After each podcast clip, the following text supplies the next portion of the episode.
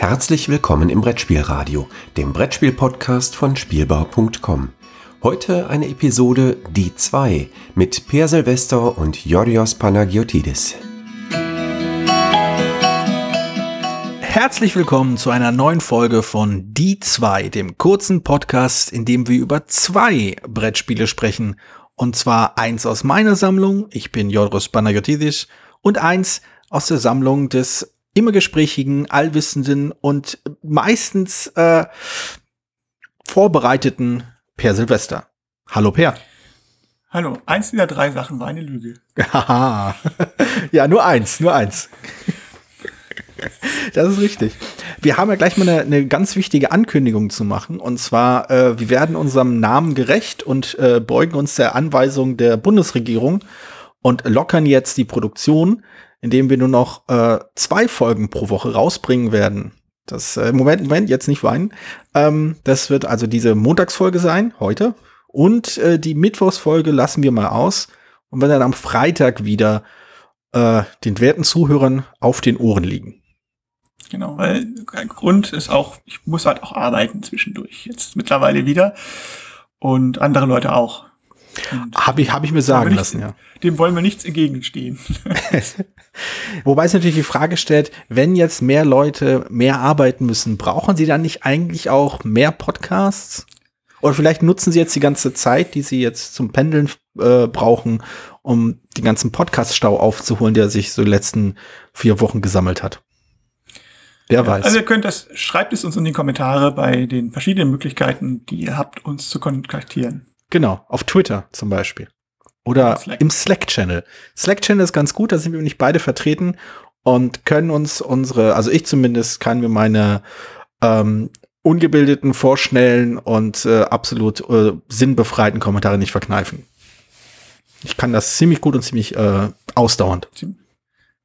Ist nicht, genau, ich auch nicht. Sehr Wo schön. Wir beim Thema sind. Genau. genau, wo wir schon beim Thema sind. Der Zufallsgenerator hat wieder entschieden, welche ähm, Spiele wir denn äh, diesmal besprechen werden. Der Zufallsgenerator hat für P ein Spiel ausgesucht und äh, dieses Spiel wird er mir gleich nennen. Ich bin ganz ohr. Denn ich weiß schon, äh, wie mir zugesteckt wurde, dass dieses Spiel nicht in meiner Sammlung vorhanden ist. Und damit äh, weiß ich schon mal nicht, wie ich es finde.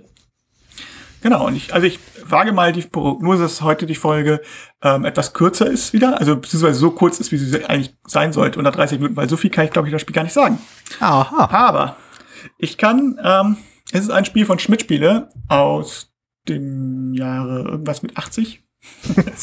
irgendwas mit 80. Ja. Also und man merkt wieder, wir sind voll, voll vorbereitet hier. Äh, ja. Es ist der Arbeitsstress. Ähm, Genau, ist der Arbeitsstress.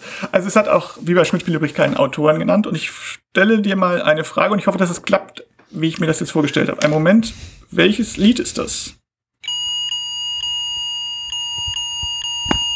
Kann man das hören? Ja.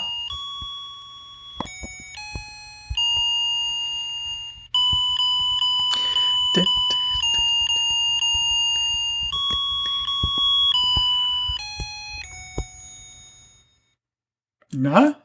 Ähm, das ist, äh, das klingt verdächtig nach meinem Kochei.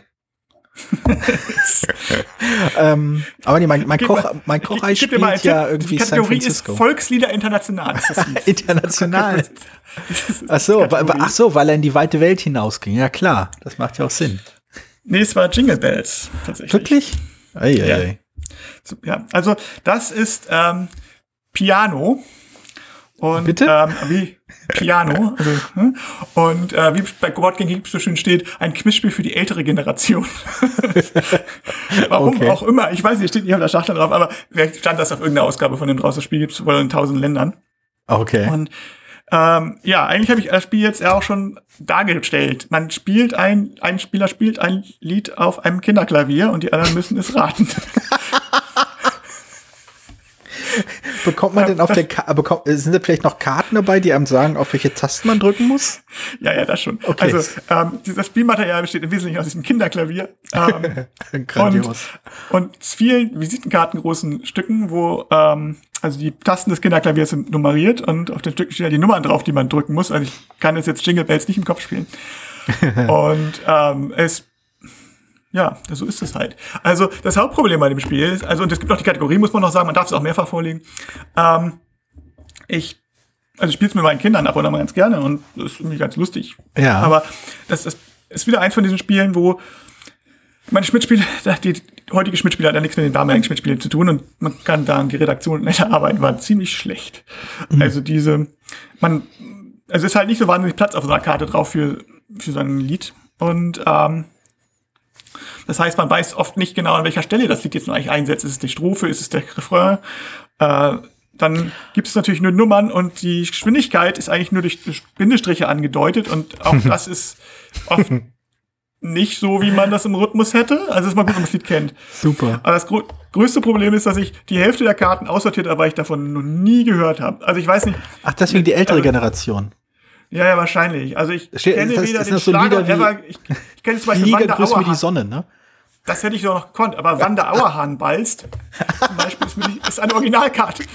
Ist mir nicht bewusst. Aber, aber das Wanda Auerhahn walzt, das klingt echt, das klingt balzt, auch wieder, balzt. Walz, ja. Das, das klingt wie so, wie so eine Scherzfrage in einer, in einer amerikanischen Sitcom, von wegen, irgendein irgend so ein Charakter schaltet zufällig auf so einen ehemals äh, ostdeutschen Kanal und findet da eine Quizshow die halt so heißt. wo, wo, oder wann der Auerhahn walzt. Super. Also ich, ich finde, balzt. Balzt. Balzt mit B, das ist auch viel besser. Mit B. Eine, anzü ja, also, eine anzügliche Quizshow. Ja, also es ist auch, also ich finde es auch sehr schön ambitioniert, mal diesen Kinderklavier insgesamt, ich glaube, jetzt sieben oder acht Walzer unterscheiden soll. Also, es, also es, ich glaube, ich wäre froh, wenn ich überhaupt einen Walzer erkennen würde als einen Walzer, der mit einem Piep, Piep, Piep, Piep, Piep funktioniert. Ob es dann aber Wiener Blut ist oder der Rosenwalzer, wüsste ich, glaube ich, nicht. Ein, ein zweifelsfrei. Also ich weiß nicht, wer das gemacht hat, aber also ähm, aber ich habe da eine Frage. Ist die witzig. Ja. Äh, du kennst dich ja äh, eventuell ein bisschen besser mit, mit Verlagsgeschichten und sowas aus. Ähm, Schmidt-Spiele vom Namen her war ja, scheint ja von vornherein auf Spiele konzentriert gewesen zu sein. Aber ist das vielleicht irgendwie ein anderer Verlag, ein Teil eines anderen Verlags gewesen, dessen Schwerpunkt vielleicht eher ursprünglich woanders lag und diese und die Vertiefung auf Spiele kam dann später oder oder ist das, ist das ein sinnvolles ist das ein äh, zu sinnhaftes Erklärungsmodell, warum die Redaktionsarbeit in den irgendwas mit 80ern äh, nicht so gut war, wie sie später wurde?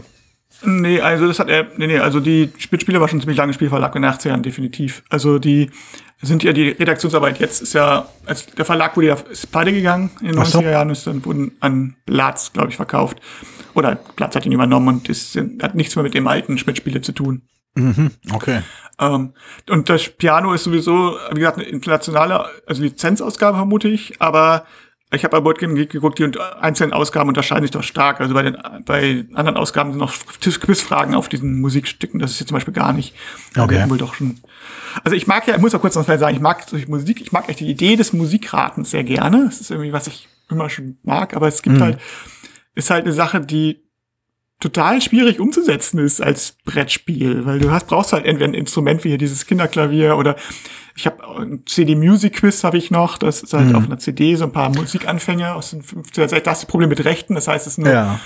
alte Stücke aus den 50er Jahren und ähm, das Beste ist, glaube ich, tatsächlich ähm, Earworm, wo man genau, das Karaoke das Brettspiel ist. Ne? Genau, das ist, das hatte ich dir ja mal geliehen. Das ist, mhm. ähm, wo da sind Karten, denen sucht man sich eine aus und ähm, die summt man oder singt lalala, also man darf den Text nicht singen. Man darf ja, alles machen, ja. wie da steht, außer dem Text singen. Und also nur eine Melodie erkennen. Also als ich das gespielt habe, äh, ähm, litt es an zwei, an, hat es halt zwei, zwei Probleme gehabt, weshalb es halt nicht so richtig funktioniert hat äh, für meine Gruppe. Also zum einen lag es daran, dass die äh, Liederauswahl in Earworm schon sehr äh, US-amerikanisch äh, ausgerichtet war, hatte ich den Eindruck.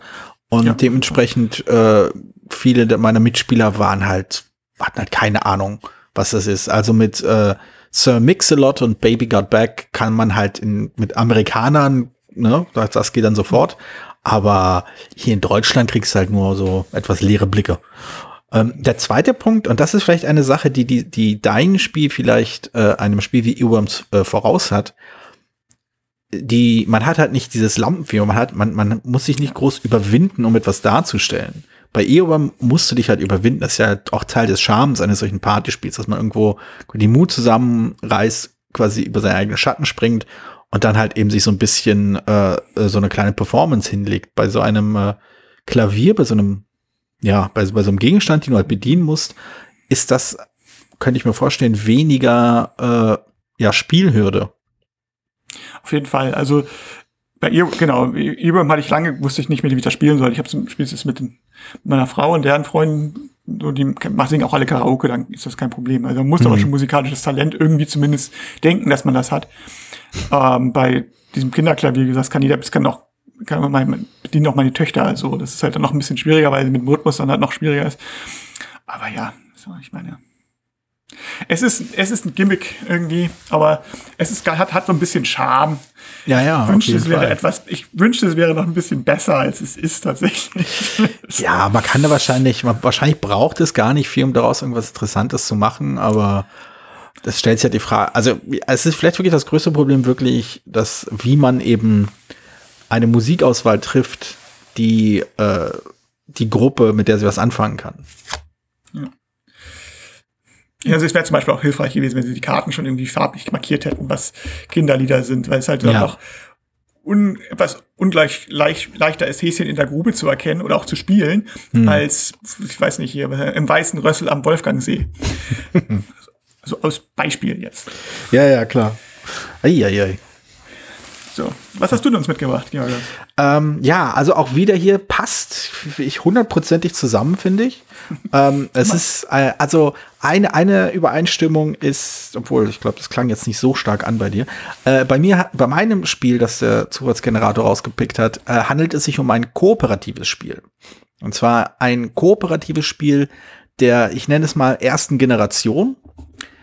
Ähm, um das mal kurz in, in, in Rahmen zu fassen, ich würde so die erste Generation historisch äh, mit dem Herrn der Ringe bei Knizia ansetzen, äh, populär mit Pandemie und die Sachen, die quasi in den ersten 12, 24 Monaten nach äh, Erscheinen von Pandemie erschienen, äh, würde ich auf jeden Fall in die erste Generation zählen. Bei dem Spiel muss ich aber zu meiner Schande gestehen, dass ich nicht hundertprozentig sicher bin, dass es tatsächlich nach Pandemie erschienen ist.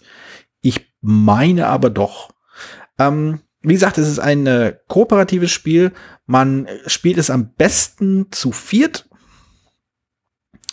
Und äh, man versucht, ja, man versucht äh, gegen äh, gemeinsam gegen schlimme Dinge zu kämpfen und diese zu verhindern, bevor äh, ja das Unheil einbricht und die äh, böse, böse Inkarnation des Bösen äh, Böses tut in ihrer Boshaftigkeit. Äh, das Spiel ist Ghost Stories äh, von Anton Bauser. Ähm, interessanterweise auch das Spiel, das mir den Namen sehr äh, ins Gedächtnis gebrannt hat. Also ich weiß nicht, wie es dir geht. Ich habe halt immer so einzelne Spiele, ähm, mit denen bestimmte Designer einfach für mich äh, quasi ähm, ein Begriff wurden und äh, Designer wurden, mit denen, bei denen ich mir denke, okay, wenn die was Neues rausbringen, schaue ich mir zumindest mal an, was es ist. Und meistens ist es halt wirklich nur ein Spiel, was ich mit diesen äh, äh Designern verbinde.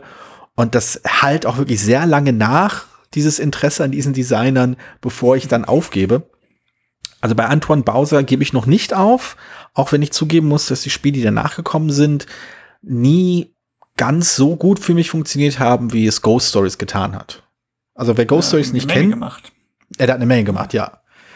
Ähm, also ich will noch kurz zum Spiel was sagen. Ghost Stories ist halt, wie gesagt, ein kooperatives Spiel.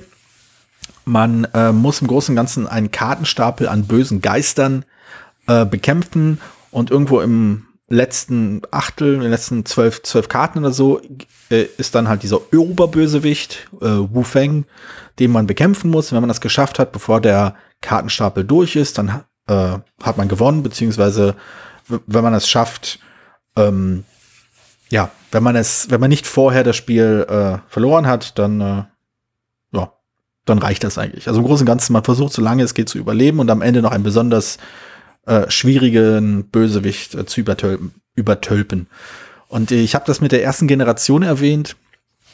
weil ich denke, dass das kooperative Brettspiel einige interessante Wandlungen durch, äh, durchlebt hat. Und eine davon, finde ich, ist das, was ähm, oft als das Alpha-Spieler-Problem bezeichnet wurde. Ähm, auch hier kurze Erklärung für die zweieinhalb Leute, die mit dem Begriff nichts anfangen können. Das Alpha-Spieler-Problem ist äh, die Tendenz einzelner Spieler, das ähm, quasi die Diskussion des Spiels an sich zu reißen und äh, quasi für andere Leute zu entscheiden oder auf andere Leute einzureden, wie sie sich entscheiden sollten, damit man die besten Entscheidungen fällt und so das Spiel gewinnt. Und äh, Pandemie wurde damals stark kritisiert bei einigen, äh, nachdem es erstmal irgendwie groß gefeiert wurde, dass das halt eben das Spiel kaputt macht. Ähm, Ghost Stories hat ein ähnliches Problem, beziehungsweise viele kooperative Spiele der ersten Generation versuchen halt nicht mit irgendwelchen Regeln so ein Verhalten zu unterbinden oder zu verhindern oder unmöglich zu machen. Gibt es wenig, ja, man hat ein wenig verdeckte Informationen einfach. Ne? Also das ist genau. Das, dass man normalerweise die Kommunikation einschränkt oder die Informationen halt einschränkt. Bei Pandemie hat man verdeckte Karten zum Beispiel, aber man darf ja frei drüber sprechen. Und richtig, richtig. Obwohl beim Einsteigerspiel wird ja auch empfohlen und die Erfahrung habe ich auch gemacht, dass man da auch da mit offenen Karten spielen sollte. Aber es stimmt schon, diese, Legacy, ja? Bei Legacy haben sie es ja auch gleich mit offenen Karten gemacht. ja. Warum auch nicht. Also naja, es, ich, ich finde, es macht halt, ich finde im Grund-Pandemie-Spiel macht es halt einen Unterschied, weil es eben dazu zwingt, äh, miteinander zu reden. Und das letztendlich ist irgendwo in meinem Verständnis schon Kern dieser kooperativen Spiele. Ich, ich, ich äh, rede mir immer gerne den Mund fusselig, dass es bei kooperativen Spielen eben weniger darum geht, sie zu gewinnen, sondern eben zu kooperieren. Bei Pandemie finde ich das recht deutlich. Bei Ghost Stories ist es ein bisschen abgeschwächt, aber immer noch vorhanden, dass der Kern, das Spielkern darin besteht, dass man untereinander eine Einigung findet. Dass man halt sich abspricht, dass man sich koordiniert, dass man halt, dass jeder quasi zu Wort kommt und seine Einschätzung geben kann und man irgendwie es schafft, sich zu einigen, wie man gemeinsam vorgehen möchte. Und da ist es halt wirklich ein Problem, wenn man einen Alpha-Spieler am Tisch hat. Also wenn man jemanden hat, der die Diskussion an sich reißt äh, und ob nun vorsätzlich oder einfach nur, weil man der Person unterstellt, dass sie bestimmt alles besser weiß. Ähm, wenn ja, wenn halt äh, die Entscheidungen letztendlich alle nur bei einer Person landen und nicht mehr in der Gruppe gefällt werden, dann fallen diese Spiele halt auseinander.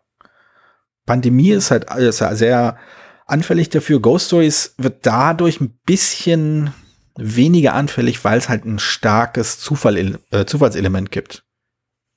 Man bekämpft halt also, die, die Geister, in die man würfelt. Mhm. Also ich ähm, bei, also das wollte ich gerade nachfragen, genau, weil bei hier bei, bei Robinson Crusoe zum Beispiel ist das Einfachspielerproblem, äh, nach dem, was ich gehört habe, äh, deutlich stärker, weil es eben so schwer ist und weil man einen bestimmten Weg gehen muss, praktisch um mhm. das Spiel überhaupt gewinnen zu können. Und wenn man den nicht ja. weiß, dann wird man scheitern. Bei Pandemie ist es nicht so. Da hat man Vorteil, wenn man das Spiel schon mal gespielt hat und weiß natürlich so ein bisschen, worauf man achten muss. Aber man kann, es ist einsteigerfreundlicher. Man kann von vornherein eigentlich man hat nicht das Gefühl, dass man keine Chance hat oder man kriegt, es gibt mehrere Wege zum Ziel, so. Mhm. Wie ist das da bei Ghost Stories? Wie würdest du das einschätzen? Ghost Stories hat ja lange den Beruf gehabt, ein unfassbar schweres Spiel zu sein. Ähm, ich glaube, ich glaube, das Zufallselement, also es ist so eine Mischung, es ist eine Mischung. Ich würde weniger sagen, dass es schwer ist, es ist eher durch die Würfel eben, es gibt einen größeren Risikofaktor, es gibt einen größeren, ein größerer Bestandteil des Spiels und der Spielentwicklung ist halt eben unvorhersehbar. Bei Pandemie kann man, wenn man wenn man denn möchte, oder wenn man halt unbedingt gewinnen will, kann man sich eigentlich notieren, welche Karten alle schon infiziert wurden. Kann man sich so aufschreiben. Und dann kann man mal abstreichen, welche schon gezogen wurden, welche noch kommen. Oder man kann sich das merken oder sowas. Ähm, das, das ist theoretisch möglich. Das ist Information, die man eigentlich herleiten kann. Und wer sich das auch so merken kann, kann auch damit eigentlich recht gute Dinge, also ziemlich viel erreichen. Es ist sehr viel kontrollierbarer. Der Zufallsaspekt äh, von äh, also das, das Kartenziehens ist sehr viel, sehr viel kleiner gehalten. Bei Ghost Stories hast du halt zwei starke Zufallsfaktoren. Zum einen weißt du nicht, welche äh, Karten als nächstes kommen werden. Es ist halt, der, Kartenstapel ist zu dick, um eine verlässliche äh, Prognose zu fällen, ob die nächste Karte bei dem einen oder bei einem anderen Spieler landen wird. Und dann hast du den zweiten, äh, zweiten Zufallsfaktor, dass du diese Würfel hast, die, in denen du halt das richtige Ergebnis äh, würfeln musst, damit du einen Geist besiegen kannst. Und das macht es halt wenig kontrollierbar und dadurch entsteht, denke ich, der Eindruck, dass es sehr, sehr schwer ist. Und das, äh, das ist, das ist ein interessantes Phänomen, finde ich, dass eben äh, fehlende Kontrolle, fehlende Vorhersehbarkeit, das Gefühl von großer, ja, von, einer, von einer, von einer groß, schweren Herausforderung irgendwie suggeriert. Ich glaube, Ghost Stories ist nicht einfach, aber es ist halt einfach ein bisschen zufälliger als andere Korps.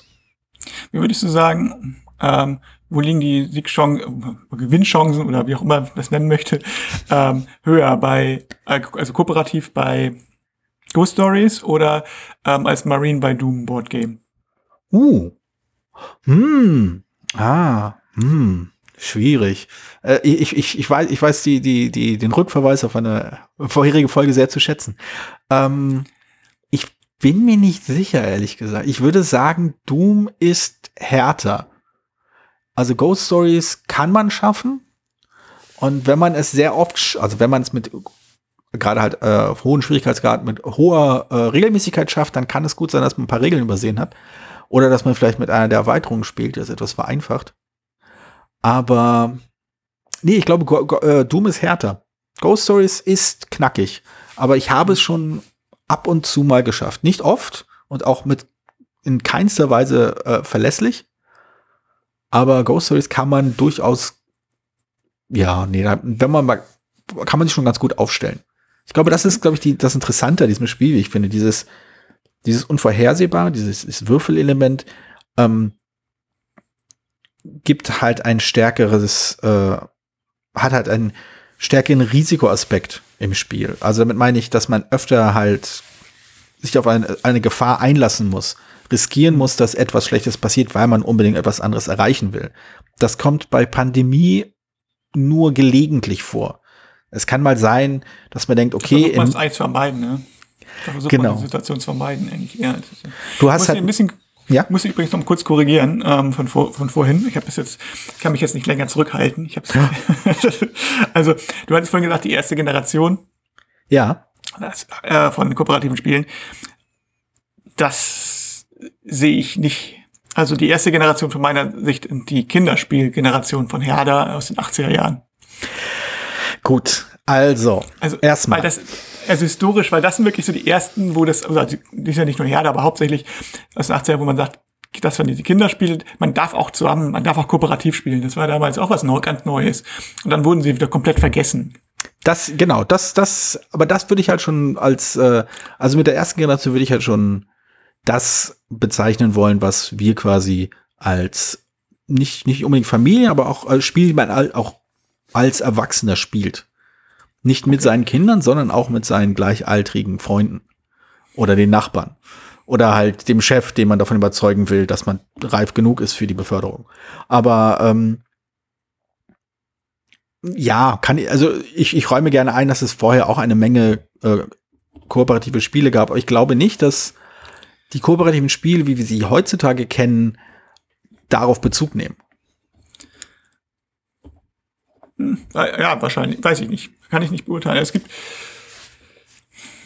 schwierig. Also die gab es ja recht lange. Also auch, mhm. die, jetzt, auch die letzte Herder-Spiele, Tabijana zum Beispiel, war, meine ich, noch in den Mitte der 90ern sogar noch auf der Auswahlliste. Mhm. mhm. Ähm, und das ist dann nicht mehr ganz so weit weg von, von Herr der Ringe. So. Also da gab schon noch eine Verbindung. Und ähm, also das, das, Insofern, das räume ich gerne also, ein, dass es da eine also Verbindung gab. Aber ich denke, also, also gut, aber so Spielhistorisch, aber das ist halt natürlich auch irgendwie eine akademische Diskussion. Ich meine, so Spielhist hm. spielhistorisch sage ich, sehe ich es mal so, gab es quasi, ist es natürlich ein, ganz ein großer Sprung gewesen. Da sind wir uns einig. Also ja. da beginnt quasi die neue Zeitrechnung. Man kann natürlich als die Antike bezeichnen in der kooperativen Spiele. Ah. Ähm, und dann jetzt dann mit das Mittelalter, Neuzeit, Gegenwart, wie auch immer. Renaissance, ich würde es schon als Renaissance bezeichnen. Ja. Die, Renaissance, die Renaissance ist schon ganz gut, genau. Und dann, ja, jetzt, wie du schon sagtest, jetzt kommt die, äh, ist auch sehr interessant. Also wir haben ja damals, ja, die Kinderspiele waren sehr, sehr zufällig und hm. einfach und ähm, halt wirklich explizit für Kinder.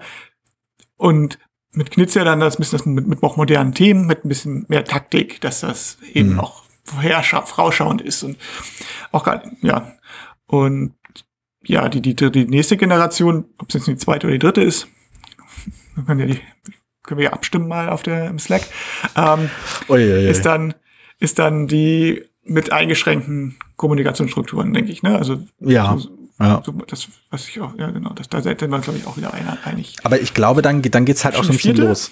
Dann, gibt's ich glaube, gibt's da, gibt's schon eine vierte? Also ich, die Frage ist halt, ab welchem Punkt man zum Beispiel semi-kooperative Spiele äh, als eigene Generation sieht. Oder äh, ob, ob sowas wie zum Beispiel Gloomhaven, was auch irgendwo semi-kooperativ ist, aber halt eher kooperativ mit äh, kleinen Spannungsmomenten, wo man gegeneinander agiert.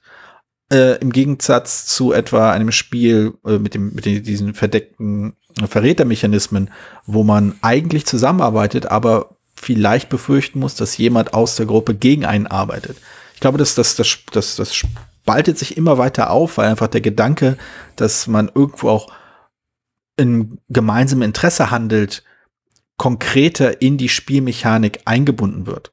Also es gibt, natürlich gab es halt auch diese, diese sogenannten ähm, temporären Allianzen, die, die kurzfristigen Zusammenbündnisse äh, in einem Spiel wie Diplomacy zum Beispiel, äh, gab es halt, gibt's halt schon seit ewig, aber ich würde schon sagen, dass als als als irgendwie bewusster Bestandteil der Regelmechanismen kam das, glaube ich, auch, habe ich das eher, habe ich zumindest das eher stark äh, wahrgenommen, als eben die die großen kooperativen Spiele auf dem Markt waren.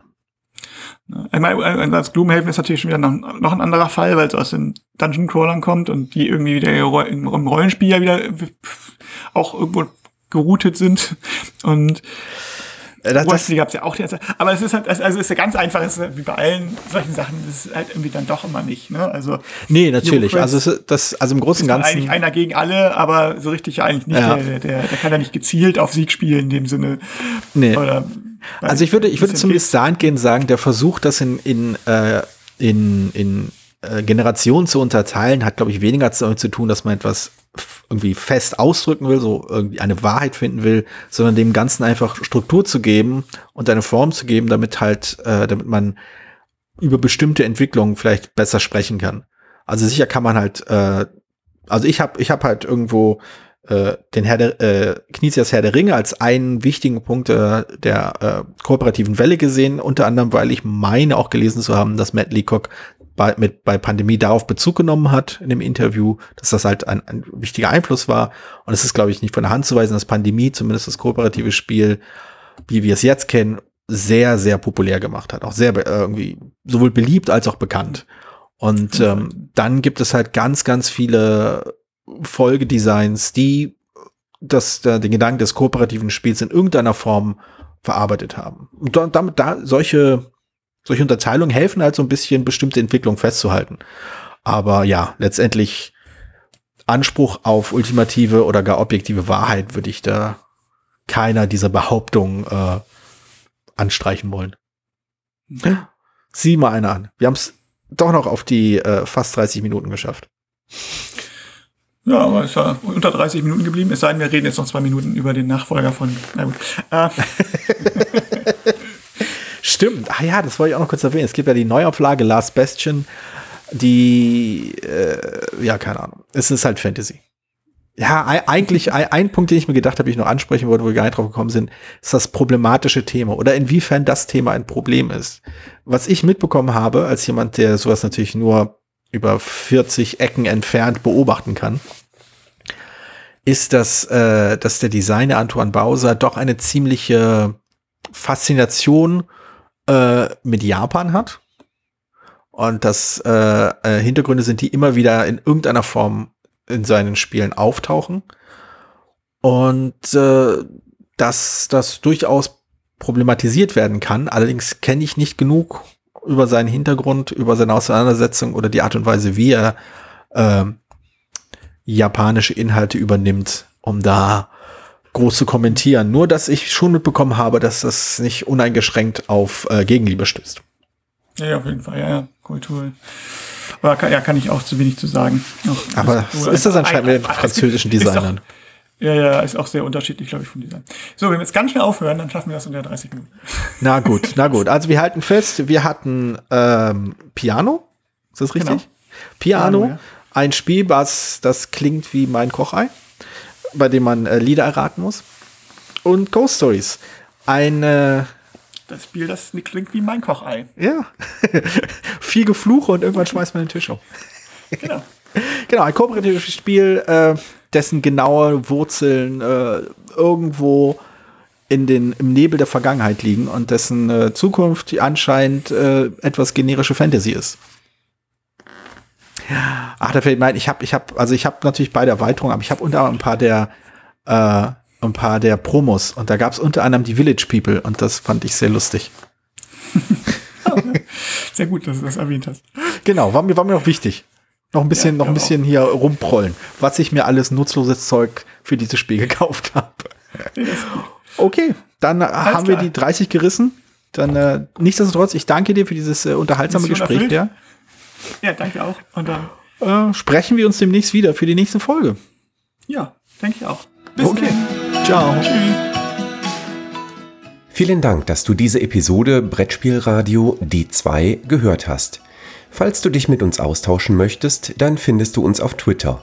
Peer unter König von Siam – Jorios unter @joe_dizzy und Jürgen unter @spielbar.com. Außerdem gibt es eine tolle Community rund um das Beeple Brettspiel Blogger Netzwerk. Hier nutzen wir Slack, eine kleine App für den Austausch mit Hörern, Lesern und Zuschauern. Falls du ebenfalls dazu stoßen möchtest, sende einfach eine E-Mail an info@spielbar.com, dann senden wir dir einen Einladungslink zu. Bis bald, wieder hier bei Brettspielradio die 2.